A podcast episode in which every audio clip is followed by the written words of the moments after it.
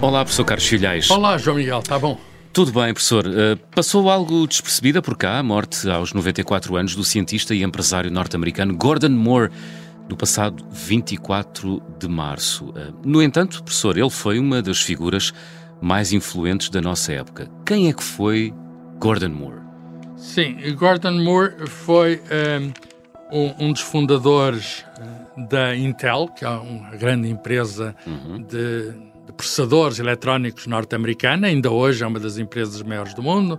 Uh, ao longo dos anos 60, quando foi fundada até à atualidade, tem marcado a toda a evolução da indústria informática. Todos nós já tivemos um computador com um autocolante azul a dizer Intel, Intel Inside. In, Intel Inside, exatamente. e, portanto, ele criou uh, a Intel, mas a história dele é, é, é, é muito curiosa. Eh, porque eh, ele começa por se dedicar à química. Ele é natural da Califórnia, de um pescadeiro, um, um pequeno sítio na, na costa do Pacífico. Eh, o pai era xerife lá da, lá da zona uhum. e ele estudou, estudou em várias universidades da, da Califórnia. Ele começou por estudar na Universidade de São José uh, e depois, uh, perto de São Francisco, não é?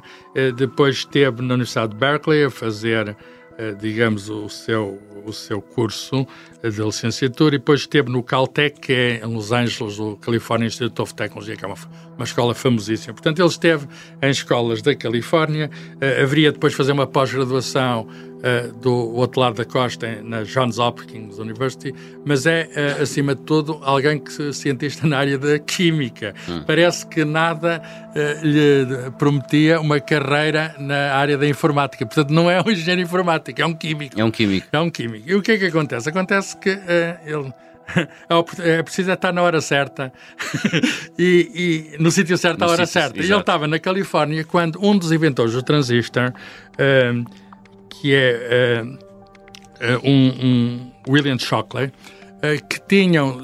são, foi, o transistor é uma das melhores invenções do século XX. E o primeiro transistor foi construído em 1947, portanto já no fim da guerra. Aqueles computadores que se usavam na guerra eram monstros de válvulas. Havia umas, umas senhoras que moviam umas cavilhas e, e, não se podiam programar a não ser mudando os fios. Uhum. Mas uh, havia uns monstros, um deles chamava-se ENIAC, mas depois da guerra aparece então uh, o, o, o transistor. O transistor é um interruptor uh, e conseguiram fazer no, num laboratório da Bell Labs, pertencia à TNT, uh, eh, três físicos, John Bardeen, William Shockley e este Walter Bryant, que depois vai mudar para a Califórnia, e que depois vão ganhar o prémio Nobel mais tarde, em 1956, Uh, e, e, é merecido, é merecido. Já agora, um deles, o John Bardeen, é o único físico até hoje que ganhou dois prémios Nobel uh, da física. Uh, um por ter inventado o transistor, e é uma grande coisa, e outra por ter explicado o que é a supercondutividade. A supercondutividade, digamos, normal, pois há uma alta temperatura que ainda não se sabe bem porque é que existe. Portanto, o John Bardeen teve dois prémios Nobel da, da física. Uhum. E o e o que acontece? Um deles, William Shockley, vai para a Califórnia e estabelece uma indústria com o nome dele, Shockley, qualquer semiconductors, qualquer coisa. E então arranja pessoas e um deles é o jovem, na altura muito jovem, o, o Gordon Moore. Gordon Moore. E o que é que acontece? Uh, o, o, Gordon Moore e outros uh, jovens brilhantes estavam a trabalhar, não se deram com ele. Não se deram com ele. Uh, ele era um indivíduo muito, muito, enfim, com uma personalidade muito forte. Aliás, com, com ele? Com, o, ele? Com, com o, o, com o dono da empresa. O William Shockley, o dono da empresa. até porque, até porque ele tinha ideias que hoje chamamos horrorosas, racistas, eugénicas, etc. Mas ali era a questão do funcionamento da empresa. É? E houve oito que saíram, oito quadros qualificados, foram para outra empresa chamada Fairchild. Portanto, começou a haver concorrência na área dos, dos transistores. Toda a gente percebeu logo que feito o primeiro transistor que se podia fazer mais pequeno. O chamado circuito integrado é um conjunto de transistores. O que é um circuito integrado? É um conjunto de transistores encadeados uns dos outros. Hoje não se fabricam transistores, fabricam-se milhões, e milhões de transistores. E o, e o que é que acontece? Começaram a aparecer empresas, as, as, primeiras até era para a aplicação militar, radiocomunicações, etc. Mas ainda me lembro do, de, de usar aqueles pequenos rádios, uh -huh. uh, que era o, o, rádio transistor. Porquê? Porque era feito de alguns transistores, que ele tinha 10, 11, 20. Ora bem, hoje em dia, qualquer computador, qualquer computador, e nós estamos rodeados de computadores por todos os lados, tem o chip, que é o CPU, o processador central, que tem uma coisa maluca de transistores, 5 mil milhões de transistores. Incrível. Ora bem, isso foi devido àquela competição que se instalou na altura e o Gordon Moore estava numa dessas empresas. E a certa ah. altura, quando ele estava, era, era, era um era digamos, um, um chefe de investigação de uma dessas empresas, da Fairchild. Ele publica um artigo em 1965 num, numa revista chamada Popular Electronics, em que diz, com base nos, no que pouco se conhecia até então, uhum. porque isto era início dos anos 60, portanto havia pouca experiência, mas disse que de, de ano a ano que o poder de cálculo ia duplicar, porque, por uma razão muito simples, porque os transistores iam se tornar mais pequenos e iam se empacotar mais no mesmo espaço. Portanto, é uma questão de miniaturização. e o que acontece? Passados 10 anos, ele reviu uh, aquilo que hoje se chama Lei de Moore, hum. e, e, a revisão foi que não é bem ano a ano, mas é dois, quase dois em dois anos. E, portanto, ajustou ali a previsão, mas não é que esta lei se tem cumprido desde então, até praticamente aos dias de hoje. Portanto, o que a Lei de Moore diz é que de dois em dois anos... Cerca de dois em dois anos. Cerca de dois em dois anos o, o número de transistores no mesmo espaço, no mesmo espaço, o número de transistores passa para o dobro.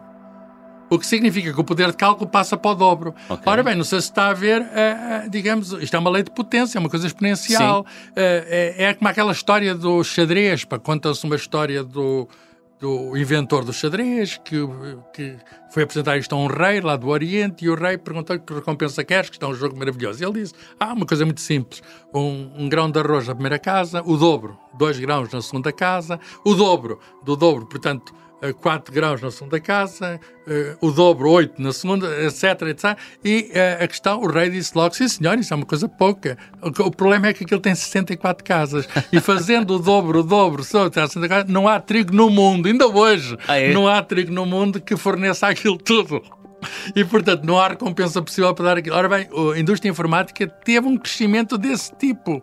E, tam, e todo o mundo mudou por causa disso. É portanto, verdade. foi graças à lei de Moore, uhum. Eh, foi graças à lei de Moore que, que, eh, que hoje o mundo é como é que utilizamos os nossos telemóveis, que, que fazemos todo tipo de telecomunicações, uhum. que, sei lá, até a minha máquina de lavar, pá, que é, é, uma coisa inteligente, a minha máquina de lavar tem programas, o que significa que aquilo tem não sei quantos transistores e, portanto, é... agora, o, o, o profeta, que foi o Gordon Moore, ele ajudou a concretizar a profecia, Pois, porque ele, porque ele fundou uma empresa. Fundou a é? empresa, portanto, ele estava nessa Fairchild e a certa altura ele e outro sócio fundaram uma nova empresa. Na altura nem tinha o nome de Intel, mudou o nome depois, Intel, e tornou-se líder de mercado. O que significa que ele próprio podia concretizar a profecia. É dois em dois anos, a gente só vamos lançar um novo chip, dois em dois anos. E depois começou a ter grande concorrência. Normalmente, gente... eu diria que é ao contrário, não é? Normalmente, uh, quer dizer há a realidade e depois alguém uh, cria uma teoria sobre a realidade. Na verdade, ele fez um bocadinho ao contrário. Ele criou ele... uma lei e depois Dá, bem, ele, é as duas coisas, é as duas coisas. Ele criou uma lei baseada no que se conhecia e projetou para a frente, fez uh -huh. chamada extrapolação, mas depois ajudou a manter a aquela lei. É, hoje já não é a Intel, já não é a maior empresa do mundo, a maior uh -huh. é uma Taiwan Semiconductors, etc. Portanto, de algum modo foi para o Oriente a produção de, de mas é ainda uma grande empresa e ele tornou-se super milionário. Ele tornou-se, digamos, uma das pessoas mais ricas do mundo. Sim, sim. Ele teve à frente, foi presidente, foi, foi tudo na empresa, até se ter retirado no final do século passado já devido à idade. Uhum. Então dedicou-se a uma coisa que ele gostava muito, que era a pesca.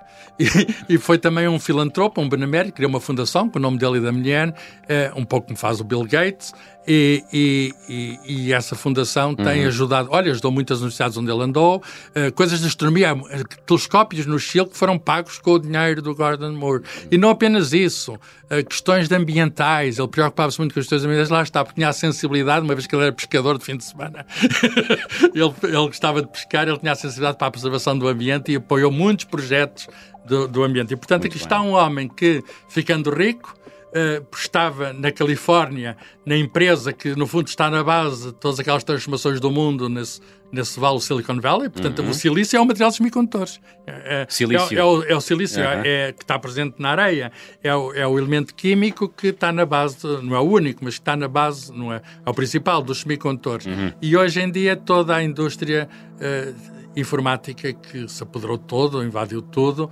eh, é baseado, digamos, nesse processo de mineração. Agora a discussão é, vai continuar? Não pode continuar. Pois era isso que eu ia perguntar, se a, se a lei de Moore uh, diz que a capacidade de computação duplica mais ou menos a cada dois anos, significa que um dia vai ter um fim ou não? Tem de ter, não, não, há, não há no mundo físico nada que possa crescer assim indefinidamente. E, portanto, aqui o fim vai ser cada vez mais pequeno, cada vez mais pequeno, cada vez mais Isso. pequeno, e já estamos quase nesse limite, chamado limite da nanotecnologia, em que os transistores já têm quase o tamanho de moléculas, a, a certa altura o, o tamanho o, de moléculas, moléculas é significa o nanómetro, significa que é uma coisa absolutamente espantosa, que é o tamanho dos átomos, uma molécula é um conjunto de átomos. Quando aquilo chega ao tamanho dos átomos, uh -huh. um, não se pode fazer um interruptor em que não haja, digamos assim, uh, matéria que o possa que o possa fazer mover. E, portanto, nós há, há uma controvérsia atual, se já estamos no final da lei de Moore, mas um dia o final chegará e, uh, digamos, as, as, as, previsões mais correntes é que há muito pouco tempo ainda uhum. a Intel defende que ainda estamos a, a, na lei de Moore, mas dentro de dois, três, quatro anos uh, chegaremos ao limite. Mas, entretanto, enfim, o engenho humano não para uhum. e chegando ao limite às peças atómicas, há novas modalidades de computação que podem revolucionar as coisas, como, por exemplo, a computação quântica. Isso. E um dia poderemos fazer aqui um, falar aqui um programa sobre computação quântica. Pode passar por aí o futuro da computação? Pode, professor? porque eh, neste, nesta, digamos, nesta tecnologia atual, eh, chamada é quântica também, porque o, este, o transistor é um dispositivo quântico. Há, há uns estados especiais lá no silício que permitem a condutividade. Eh, eh, agora, a, a questão é, é esta. Eh, a um nível quântico, quando, quando estamos a falar de partículas ou mesmo de átomos, eh, eh, há, uma, há uma coisa curiosa que é o estado pode estar ocupado ou semi-ocupado ou ocupado só parcialmente. Enquanto que o transistor, nos transistores temos dois estados positivos, 0 e 1, um, por isso é que falamos do digital, porque há duas posições, 0 e 1, um, uh, e, e, não há mais nada do que isso, nós podemos ter num computador quântico uma sobreposição do 0 e de 1. Um.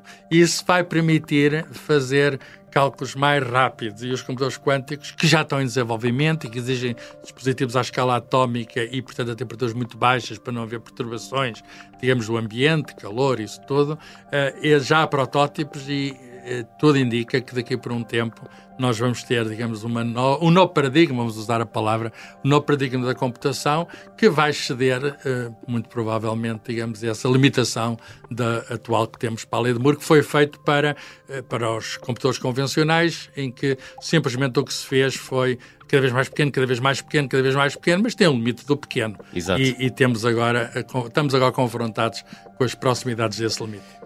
Se o mundo já é assim, imagino como será uh, com essa capacidade é, de computação. Miguel, é, é, muito difícil imaginar, mas eu não vou cometer, digamos, o feito que fez o Gordon Moore. Ele, ele imaginou, montou o negócio e tirou partido disso. Eu, se conseguir imaginar, acho que não consigo montar o um negócio. Nem me dedico à pesca. muito bem, estivemos então a falar da lei de Moore, ou em inglês, lei de Moore, que significa mais. Nós aqui também temos uma lei que é para a semana a mais. Professor Carlos Filhais, um grande abraço. Esse é um bom trocadilho, more e more. para a semana a mais. Até para a semana.